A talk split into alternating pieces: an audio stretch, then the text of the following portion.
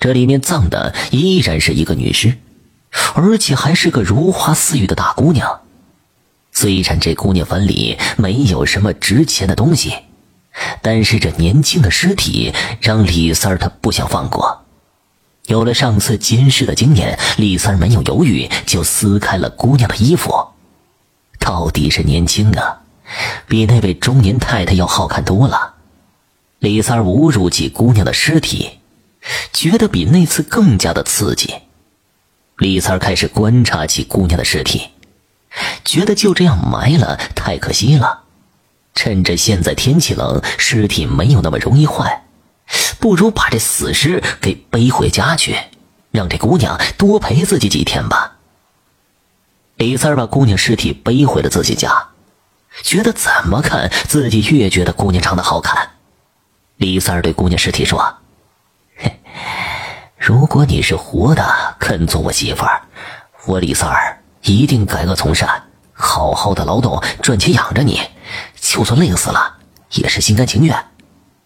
他又和姑娘的尸体快活了一次，抱着这冰凉的尸体就睡去了。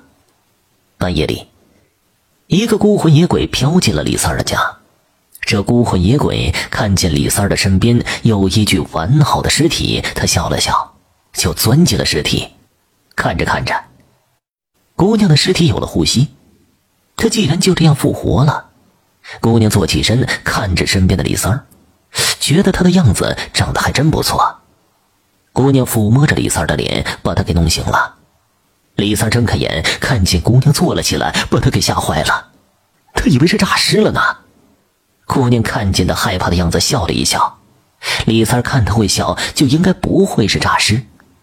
李三儿问他是人是鬼，姑娘让李三儿摸了摸自己的手。李三摸上去，他的手竟然是热的。难道你是没有死吗？我是被家草气的，一口没了气。明明到了地府，阎王又说自己阳寿未尽，让自己回来。可是自己的身体已经被家人匆匆下葬了，自己只能做个孤魂野鬼了。没有想到，他的灵魂四处游荡，无意飘进了他的家。既然看见了自己身体，于是他又复活了。原来姑娘也是一位可怜人，她和李三儿一样无父母，家中只有一个哥哥，嫂子又对她不好，她在家常常受气，她的嫂子经常的打骂她，哥哥怕老婆也假装看不见。李三这么一听，对姑娘更加的怜爱，这姑娘也愿意跟着李三儿过日子。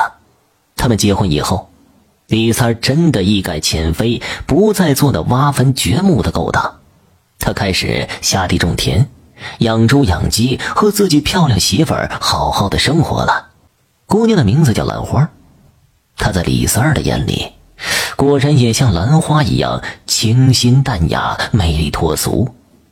因为李三儿的勤奋，李三、兰花两口子的生活真的是越过越好。别人都夸李三儿自从娶了漂亮媳妇儿，像脱胎换骨了一样。每当听见这样的话，李三儿总是幸福的傻笑起来。可是当别人问起李三儿从哪里找到这么漂亮的媳妇儿，李三儿说什么也不会告诉别人。他也知道从前的李三儿是见不得人的。